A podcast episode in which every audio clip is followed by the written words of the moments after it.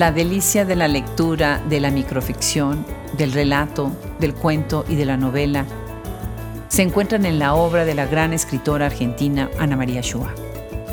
El día de hoy Hablemos Escritoras está de manteles largos, recibiéndola en este micrófono. Y con ella también celebrar nuestros 400 episodios. Ana María Shua es una de las grandes voces de la literatura de todos los tiempos. Nacida en Buenos Aires, Argentina, es escritora, periodista, guionista y profesora. Es creadora de una infinidad de historias que nos pierden entre las calles de Argentina, en la guerra, en los hospitales, en las vidas familiares. Es coautora del guion de la película ¿Dónde estás, amor de mi vida? que no te puedo encontrar. Y su libro Los amores de Laurita fue llevado a la pantalla grande. El documental Ana María Shua en el nombre del Padre habla de su obra ha recibido numerosos premios y reconocimientos, tanto por sus libros de novela, cuento, microrelato, como por ejemplo el primer premio iberoamericano Juan José Arreola de microficción en el 2016. Es un verdadero festín en esta conversación escucharla sobre sus reflexiones sobre la literatura y el largo y arduo trabajo para poder llegar a donde está hoy. Quedamos en deuda con ella y con Rosemary Salum por haber permitido esta entrevista. Nosotros somos Hablemos Escritoras y esto es una delicia de conversación con Ana María Shua. Los saluda Adriana Pacheco.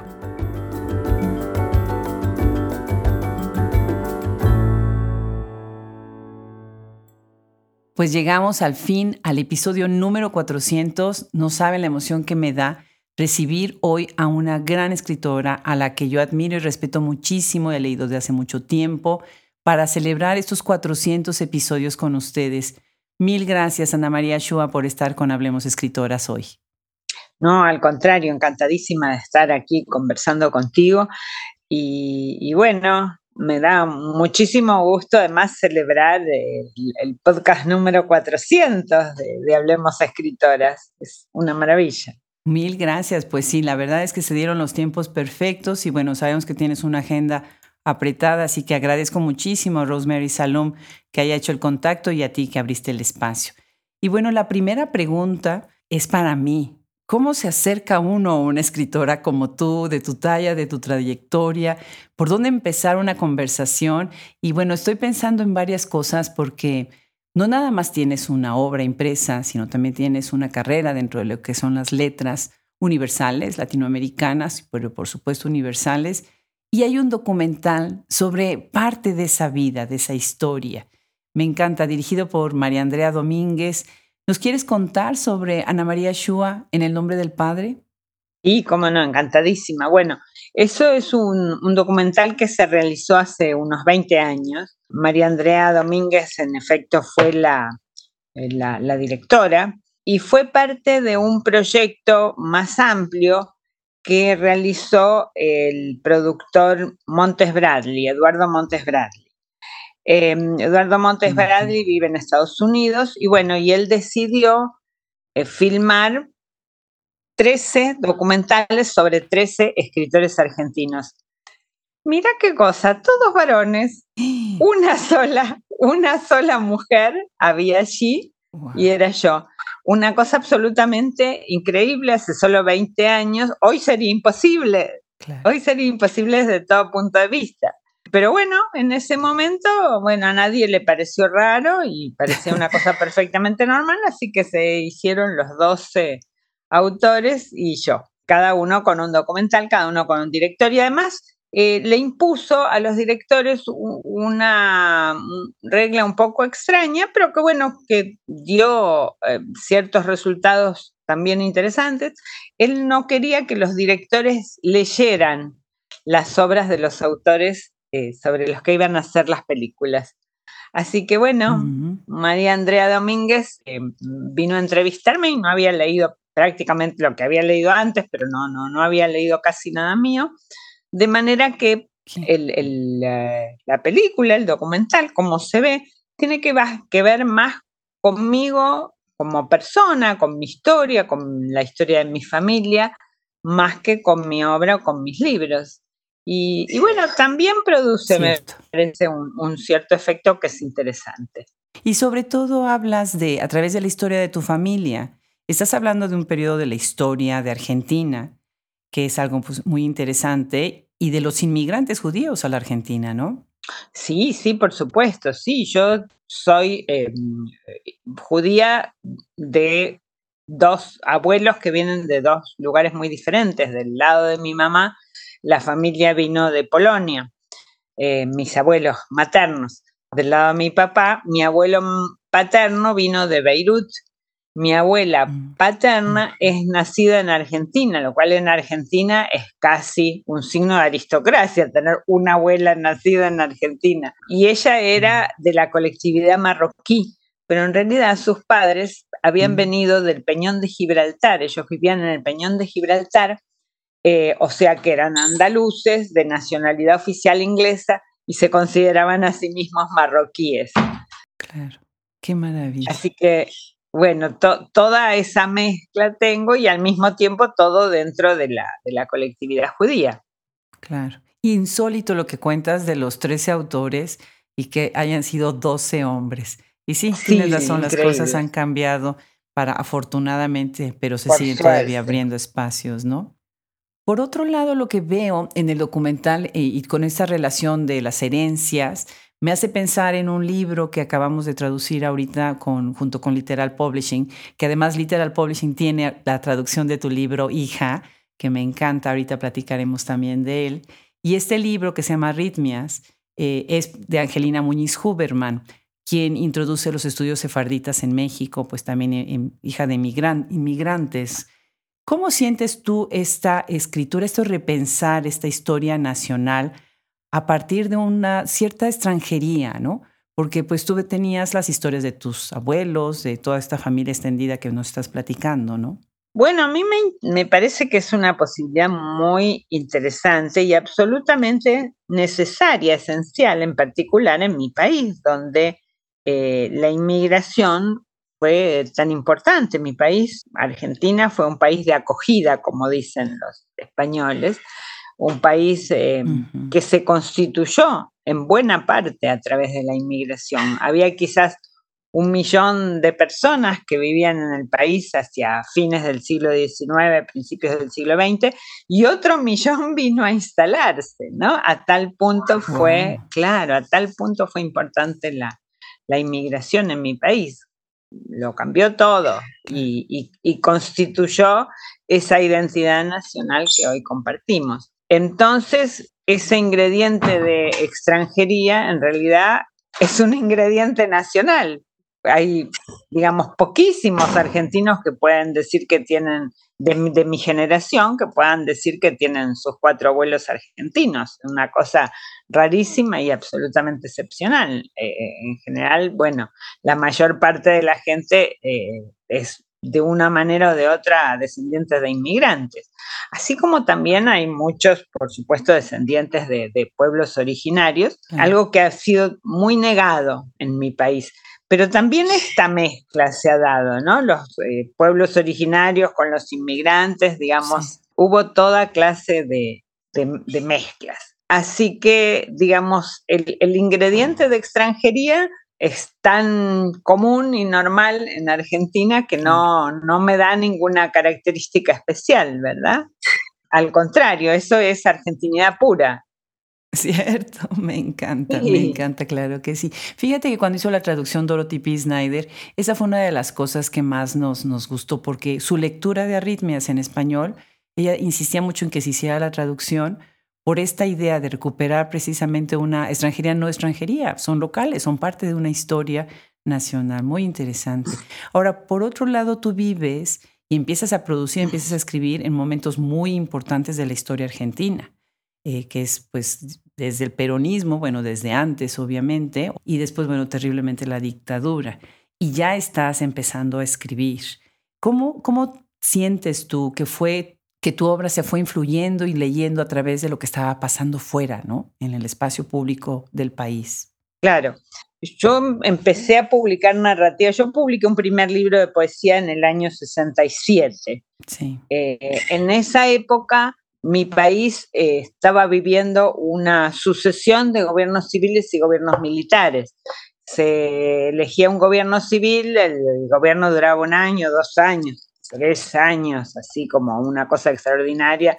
Venía un golpe militar, se lo derrocaba, subían los militares, los militares eh, tampoco lograban cumplir con los objetivos que se hacían propuesto, que se habían propuesto, se iban debilitando, perdían apoyo daban elecciones, subía otro gobierno civil y volvía a repetirse todo el ciclo. Esa era la, situación que estábamos viviendo. Tuvimos una dictadura que después se la llamó dicta blanda, la dictadura de Onganía, que empezó en el año 66. Y bueno, y finalmente en el, en el 76 vino esa terrible y sangrienta dictadura que realmente lo cambió todo en el país. Eh, fue tan cruel y tan tremenda. Y yo empecé a escribir, empecé a publicar narrativa precisamente en 1980, durante la dictadura.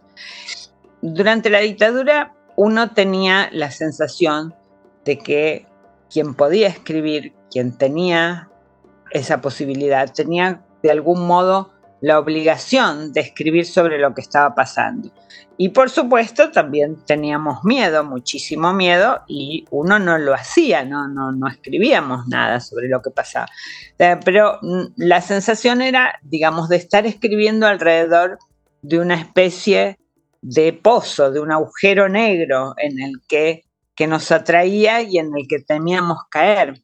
De hecho, mi primera novela, Soy paciente, yo la escribí tratando de que no tuviera absolutamente nada que ver con lo que estaba pasando en ese momento. Yo la escribí en el año entre el 78 y el 79 más o menos. Y estaba convencida de que era, estaba totalmente eh, fuera de, del devenir histórico del país. Sin embargo, para mi enorme sorpresa, después que se publicó, después que cayó la dictadura, muchos críticos encontraron que Soy paciente era una eh, especie de metáfora de la dictadura. Qué interesante. Sí, muy interesante porque jamás me lo había propuesto. Es, una historia de un hombre que entra en un hospital, eh, digamos, hacerse unos estudios y queda atrapado es muy kafkiano, ¿no? Eh, queda atrapado en una especie de maraña burocrática y ya nunca más puede salir del hospital y se queda a vivir allí para siempre. Y yo no lo había notado, pero incluso eh, la, la, historia y la temática coincide con un tipo de discurso médico que tenía la dictadura, que hablaba todo el tiempo de un cuerpo enfermo al que había que extirparle sus males con una intervención, en fin, había un, un discurso medicalizado de la represión, que sí, en efecto, tiene que ver con mi novela, pero yo creo que si en ese momento me hubiera dado cuenta, la quemaba directamente, porque bueno, yo vivía en Argentina y tenía mucho miedo. Claro, ya lo creo.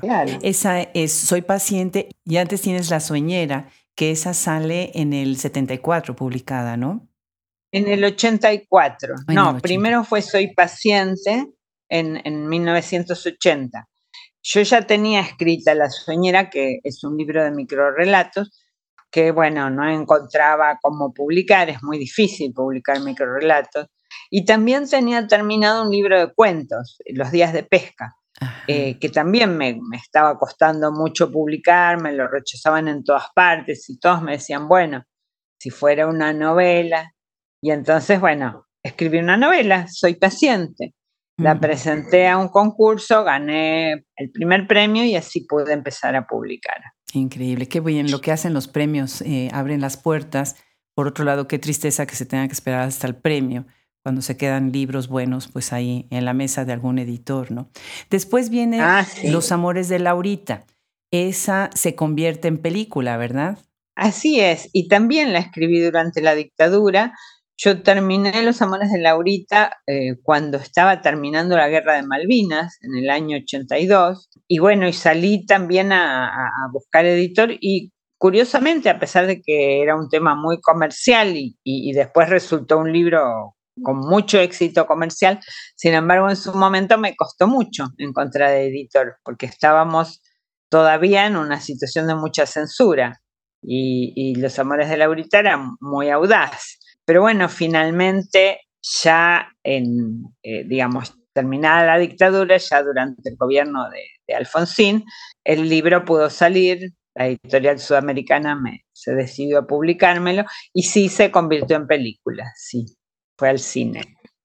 Y, todavía se da, curiosamente, digo, todavía se da bastante en televisión. Qué bien, qué maravilla. Pues es, esa, la historia además, como es muy de la ciudad y muy de las, pues de lo que estaba sucediendo con los jóvenes, con las mujeres, los encarcelados, ¿no? De alguna manera, eh, esa larga fila que están ahí esperando y Laurita que, que entra colada ahí, ¿no? Como decimos en México, para, para poder pues, pasar esta censura y este control que había, ¿no? Sí, con toda esa pequeña historia que tiene que ver con la cárcel y demás, cuenta algo anterior a la dictadura 76-83, porque en la dictadura, digamos, era algo sobre lo que se podía bromear un poco, no, no era gente que estaba eh, condenada a la cárcel, mucho menos desaparecidos, no tiene nada que ver con lo que fue la verdadera represión, ¿no? Esta es una historia anterior.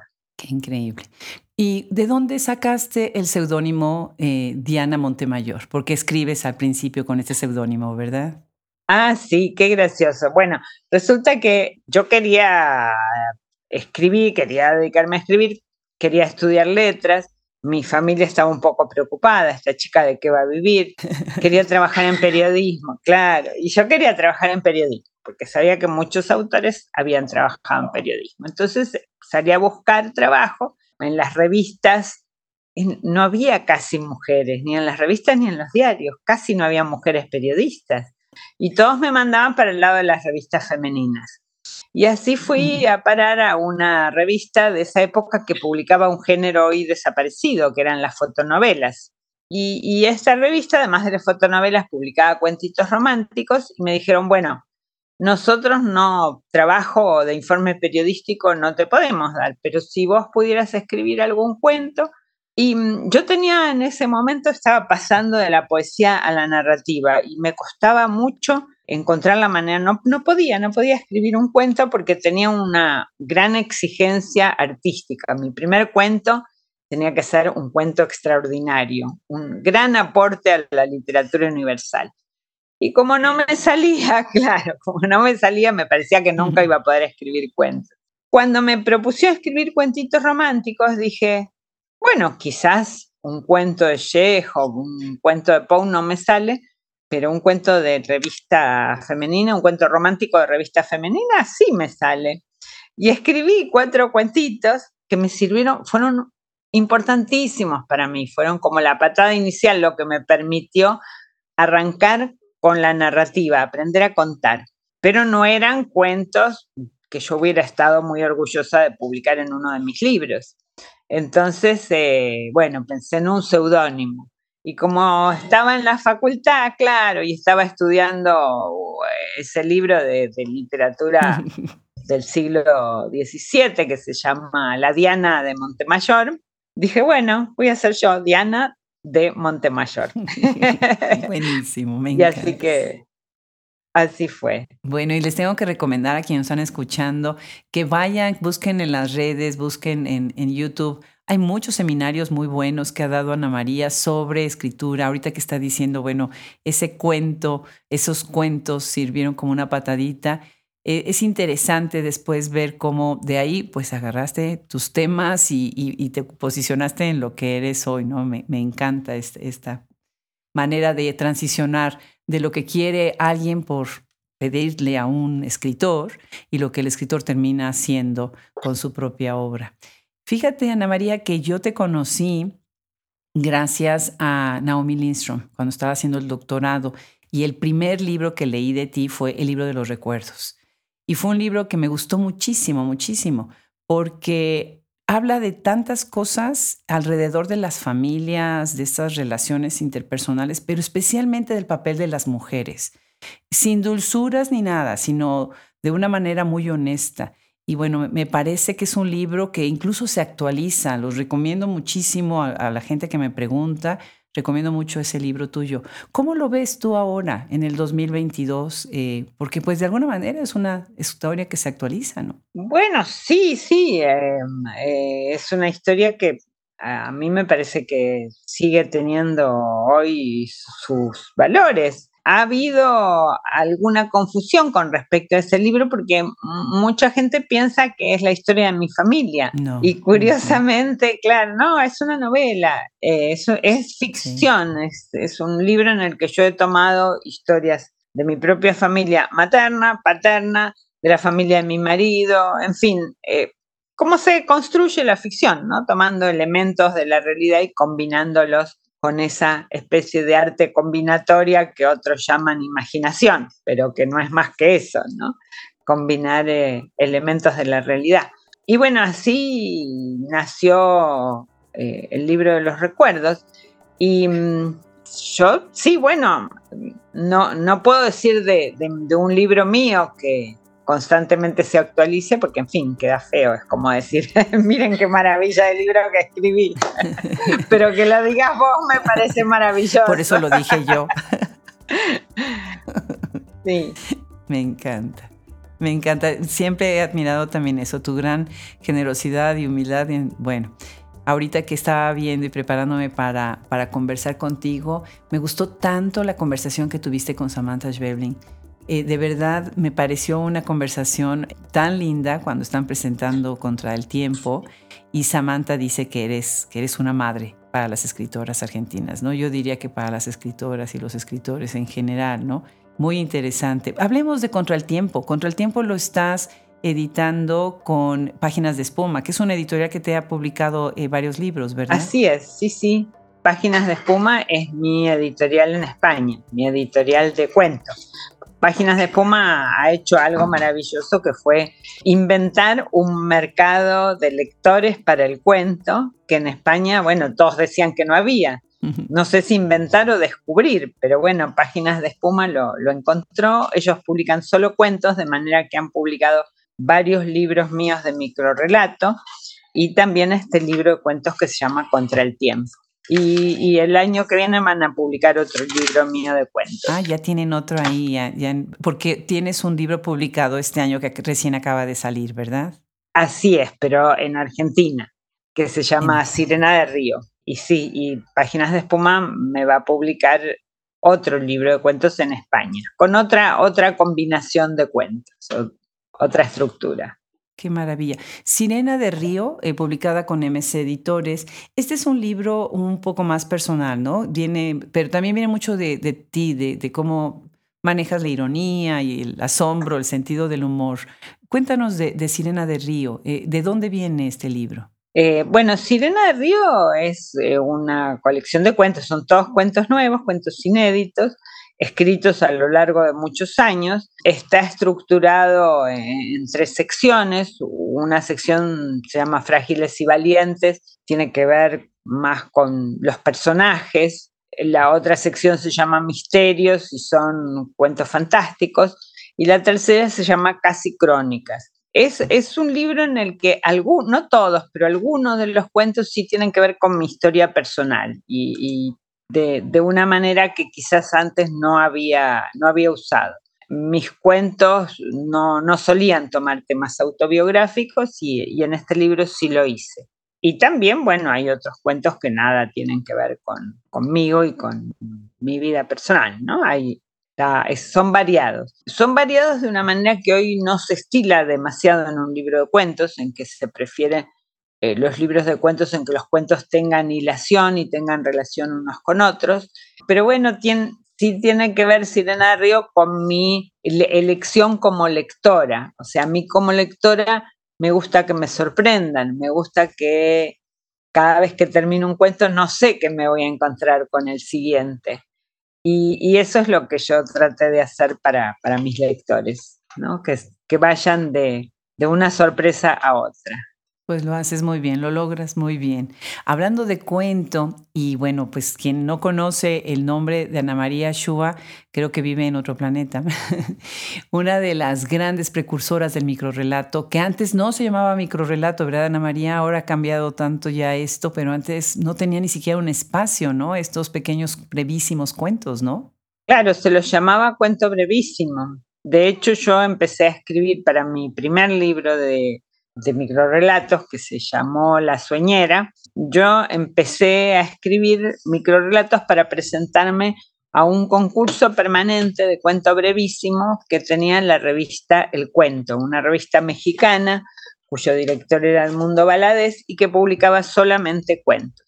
Pero bueno, tengo que decir que el microrelato sí tiene una tradición bastante importante en la literatura argentina porque en el año 55 Borges y Bioy Casares publicaron la primera antología de microrelatos que, que se publicó en América Latina, que fueron los cuentos breves y extraordinarios. Y mm, ellos en su obra, repartido a lo largo de su obra, tienen muchos microrelatos y también otros grandes escritores argentinos. Eh, bueno, Marco de Nevi tiene un libro que es Falsificaciones y otros que lo siguieron. Eh, Silvina Ocampo tiene muchos microrelatos, Cortázar, por supuesto. Así que nuestros mejores escritores han escrito en el género, de manera que yo no hice sino insertarme en una tradición. Claro. Qué increíble todo el potencial, el talento que hay en las escritoras y los escritores argentinos. Ahorita que estábamos mencionando Samantha Schweblin, impresionante lo que lo que ha hecho ella y muchas escritoras como ella viniendo de la Argentina. ¿Cómo, ¿Cómo ves esto que está sucediendo, este impacto a nivel internacional? Estuvimos hace poco en Austin con Gabriela Cabezón Cámara y bueno, pues la lista es larguísima, ¿no? Y, muchas cuentistas, ¿verdad? Sí, muchas cuentistas, quizás sobre todo cuentistas, pero también novelistas como Gabriela, Gabriela Cabezón Cámara, por supuesto, que es una de las grandes. Estoy tan contenta con el National Book Award que le dieron a, Samantha Schweblin. Samantha es un genio, es realmente una escritora extraordinaria. Yo tengo, recuerdo la primera vez que leí un cuento de ella en una revista, cómo quedé impactada, ¿no? Fue una especie de shock. Dije, ¿quién escribió esto? Era extraordinario.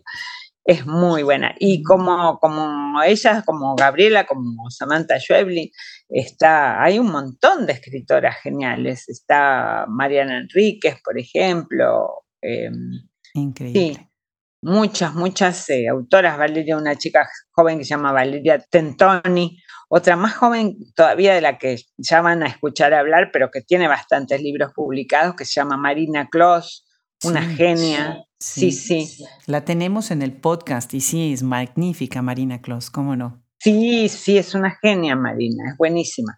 Hay muchas, muchas grandes escritoras argentinas eh, en este momento, ¿no? Es imposible ignorarlas. Y em, es muy interesante, mira, yo acabo de ser jurado en, un, en el concurso de novela inédita más importante que hay en el país, que es el concurso de Clarín, que organiza el diario Clarín.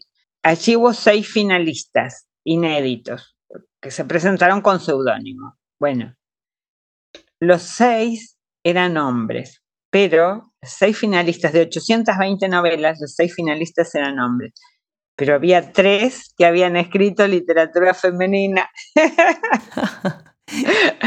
Nunca, jamás yo me hubiera dado cuenta que no eran mujeres. Yo cuando leí los libros dije, bueno, evidentemente, bueno, acá hay tres mujeres, eso se cae de maduro, es obvio. Pues no, eran hombres, eran hombres que descubrieron el, talento.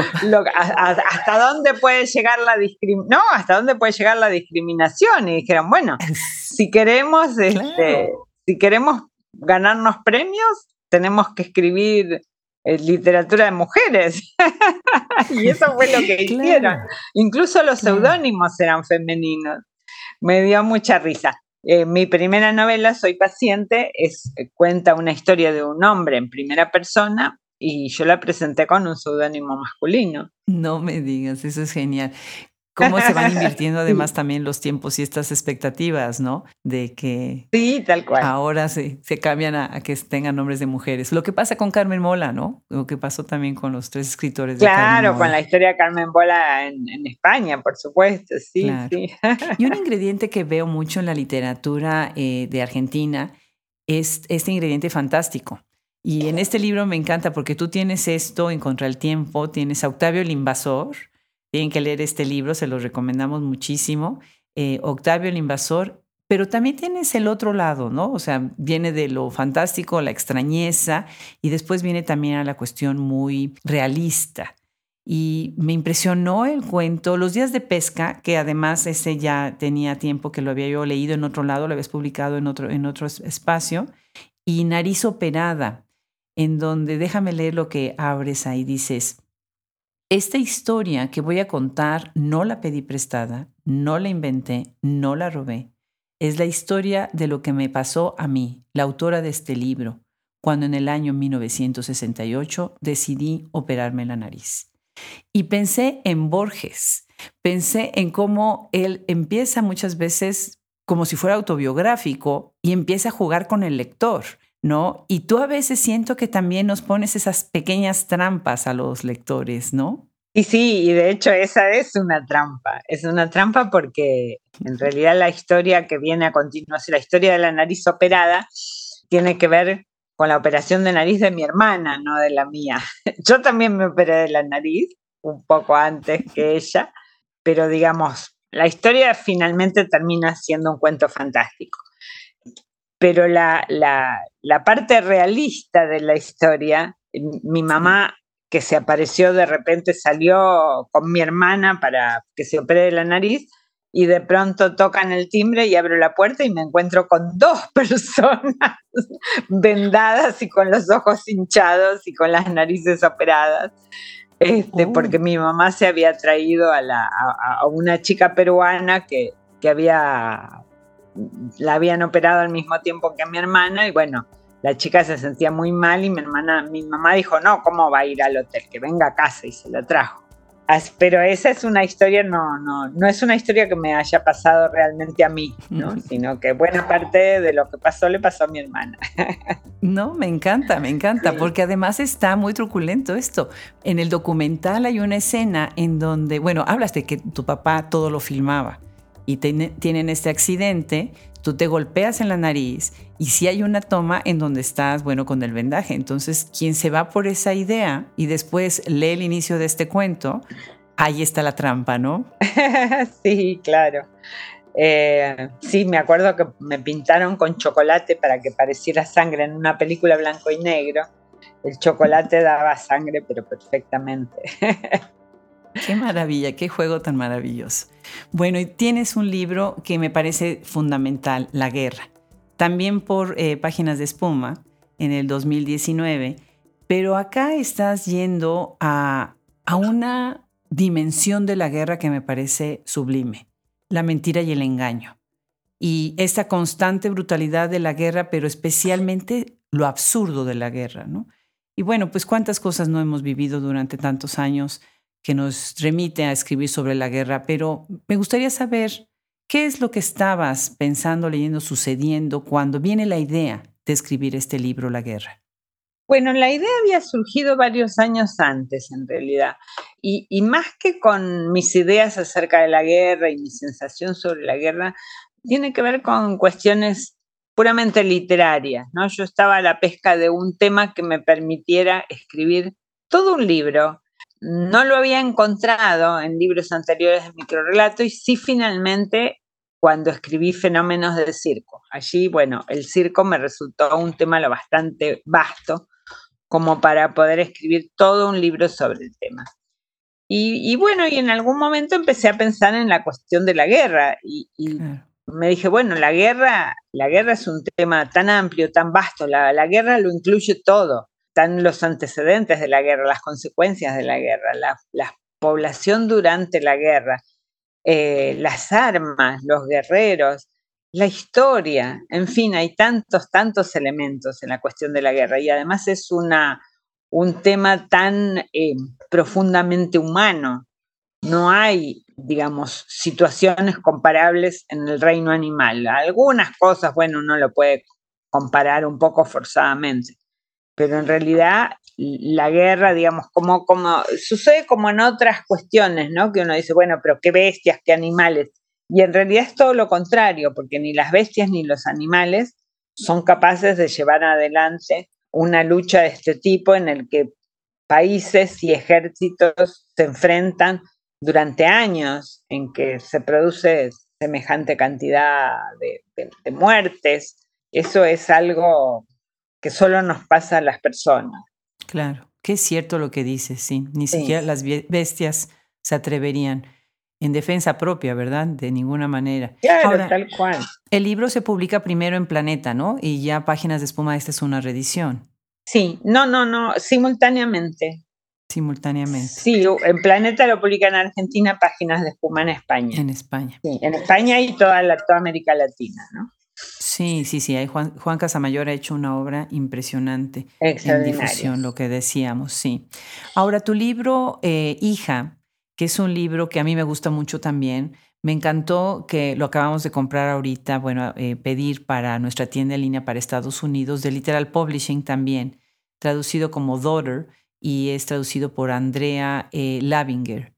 Aquí es tan importante tener este libro en inglés, me parece que es una cosa fundamental y bueno, tú has sido muy traducida, pero para ti significa algo tener este libro para un mercado angloparlante? Bueno, es importantísimo para cualquier autor de, que escriba en cualquier idioma del mundo tener un libro traducido al inglés, porque hay muchas eh, editoriales de muchos países eh, periféricos o incluso países europeos que no tienen lectores en español, pero sí leen en inglés. Entonces, eh, tener un libro en inglés es abrir enormes posibilidades de publicación en muchas otras partes del mundo.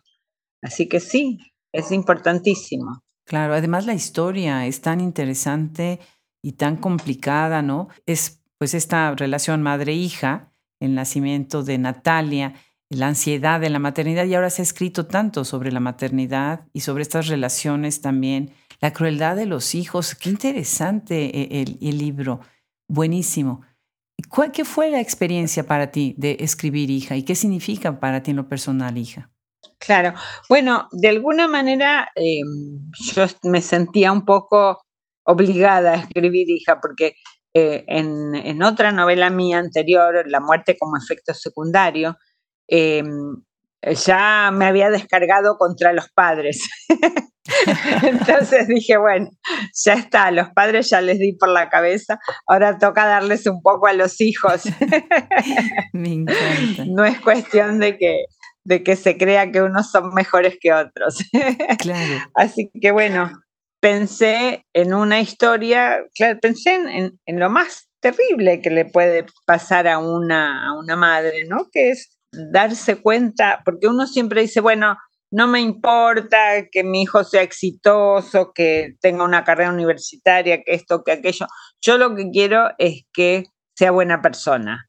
Y si no es buena persona, ¿Qué se hace? Uno puede reconocer, una madre puede reconocer, puede darse cuenta de que su hija no es buena persona. No lo sé realmente. Pero bueno, me parece que en, esa duda está centrada la novela. Claro. Dices en ella, eh, la madre es la, la, persona que menos conoce a un hijo, ¿no? Sí, claro, claro. Muchas veces es así, sin duda. Y bueno, en este libro, todos los universos posibles, que es un volumen enorme, ¿no? Hay reúnes, pues varios libros, reúnes textos de otros libros que habías publicado antes.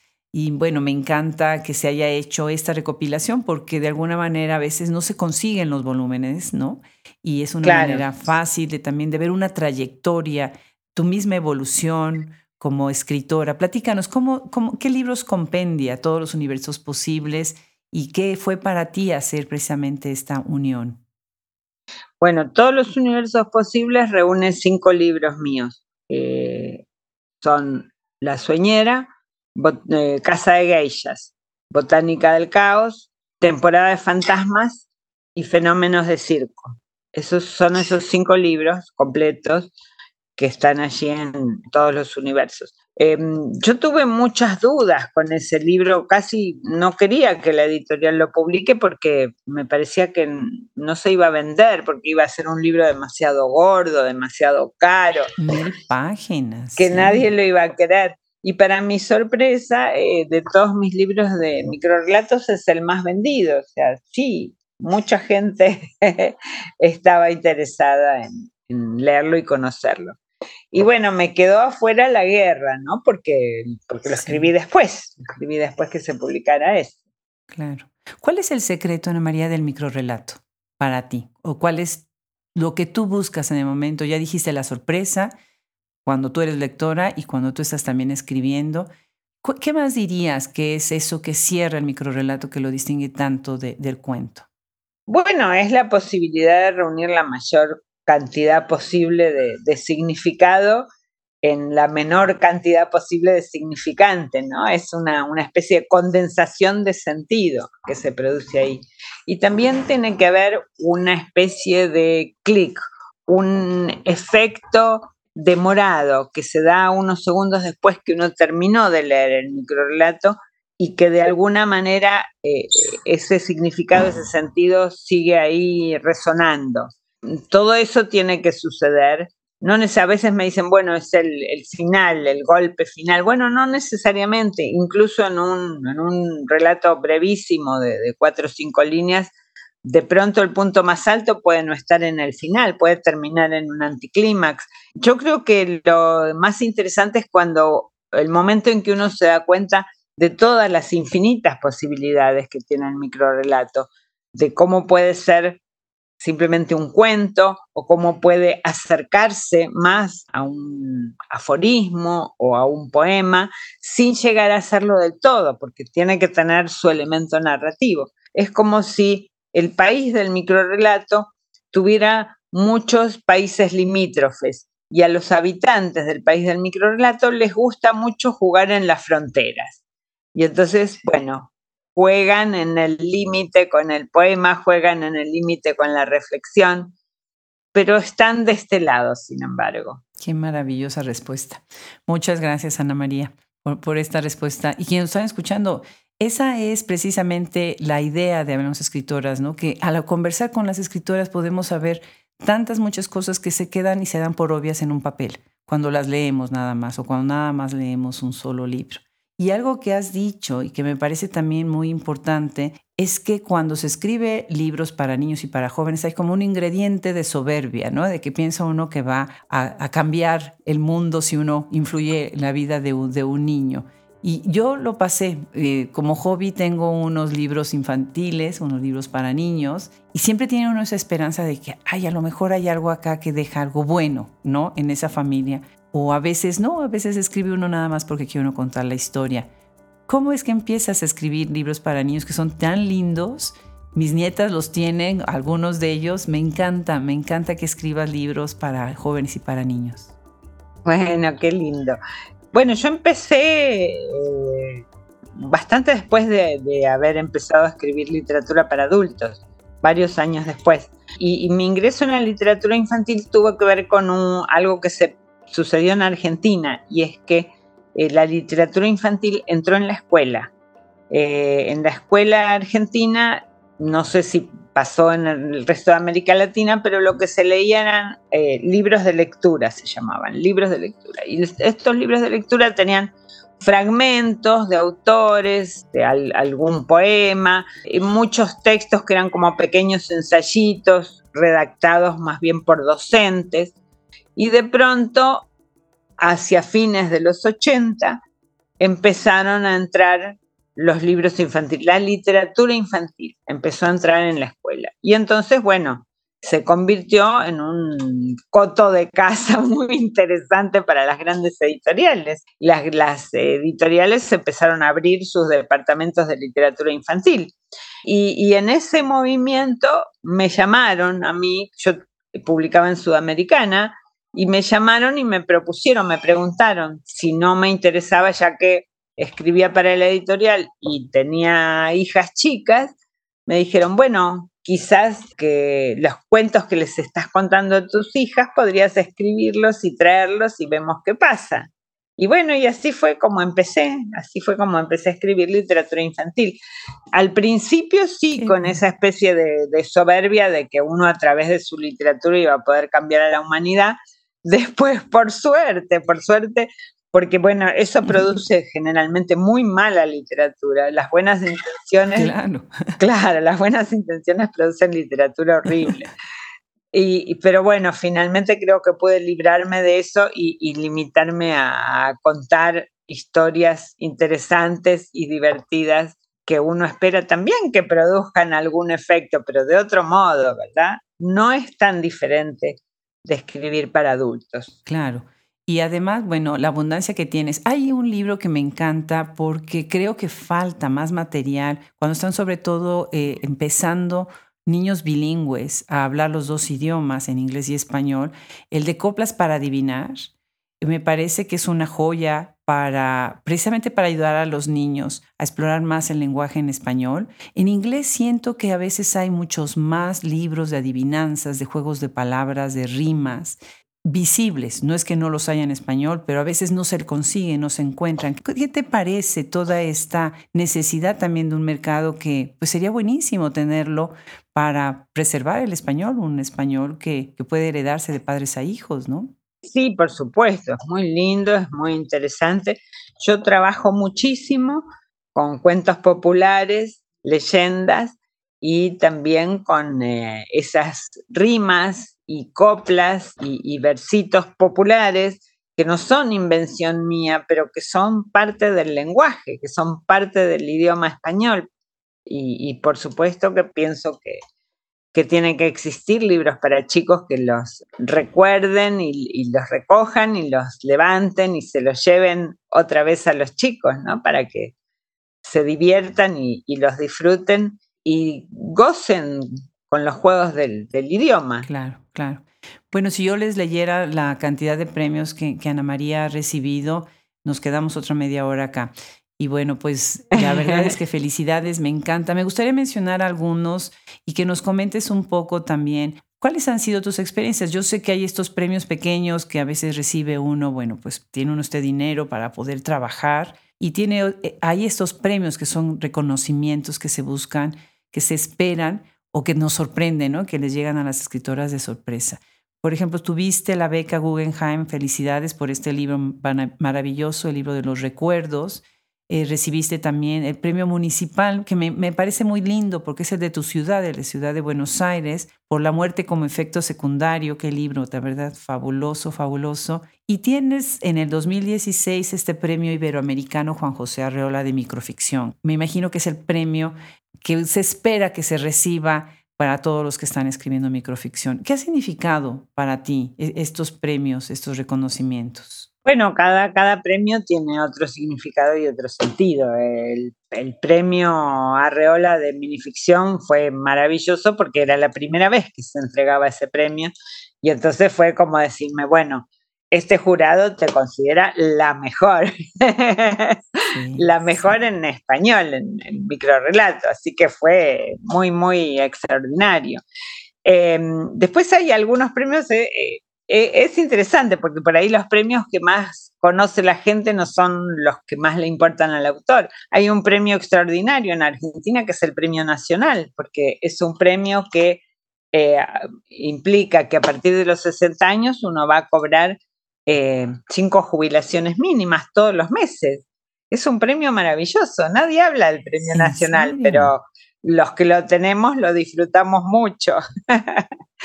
Qué bien. ¿Es el premio nacional en cuento y relato? En este en mi caso sí, sí, pero hay en, distintas categorías. Y la beca Guggenheim, bueno, fue en su momento muy genial ganármela, fue en el año 93 que gané la beca en 94. Eh, tengo el recuerdo de, mi abuelito se tenía que operar, una operación muy difícil, muy fea, de un cáncer de intestino.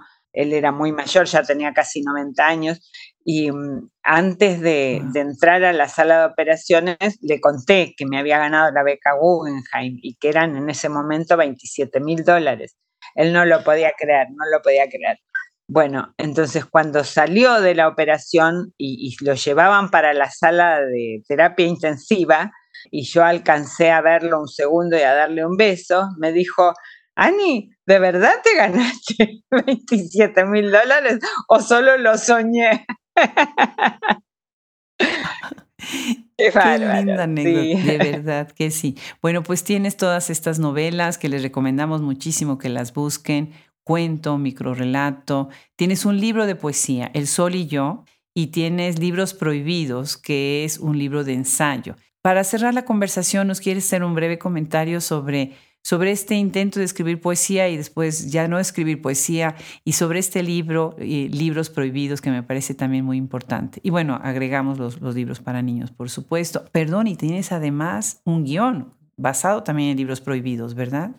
Eh, no, no, no, en libros prohibidos no, te escribí el guion de Los Amores de Laurita y escribí también el guion de una película que se llama ¿Dónde estás, amor de mi vida, que no te puedo encontrar? Con el director Juan José Jusid. Eh, pero no, libros prohibidos no, no, no se llevó al cine. Quedó como, como ensayo, sí. Claro. Sí, lo que me preguntaba sobre la poesía, sí. Bueno, sí, yo empecé escribiendo poesía logré con mucho esfuerzo y después de muchos años pasar a la narrativa. En la narrativa me sentí más cómoda porque creo que nunca fui, o por lo menos dejé de ser una gran lectora de poesía. Escribí poesía durante algún tiempo más, pero después lo dejé. Escribí sí poesía para niños, tengo un par de libros, Las cosas que odio y las cosas que quiero. Eh, que escribí junto con una de mis hijas, Paloma Fabricant, pero ahora, ahora redescubrí la poesía a través del haiku. Mm. Y desde hace muchos años estoy escribiendo haiku. Y voy a publicar el año que viene un libro nuevo de haiku. Qué maravilla, qué maravilla. Eso va a ser una delicia leerte ahora en haiku. Porque bueno, con esa brevedad del microrelato, pues el siguiente nivel eh, jazz para entrar y regresar a la poesía del haiku es perfecto, es natural, ¿no? Qué maravilla. Ana María Shua, qué placer tenerte en este podcast. Para todos los que están escuchando esta celebración de los 400 episodios, es precisamente tener una voz así, una pluma así, que nos ha influido tanto, nos ha marcado tanto a los que nos gustan las letras y a los que disfrutamos simplemente leer, ¿no? Bueno, Muchísimas gracias, Adriana. La verdad es que me has dado una maravillosa bienvenida a tu podcast y estoy encantada de estar aquí. Pues a contrario, en nombre de todos, de todo el equipo, un abrazo muy grande desde Austin, Texas hasta la Argentina. Un abrazo.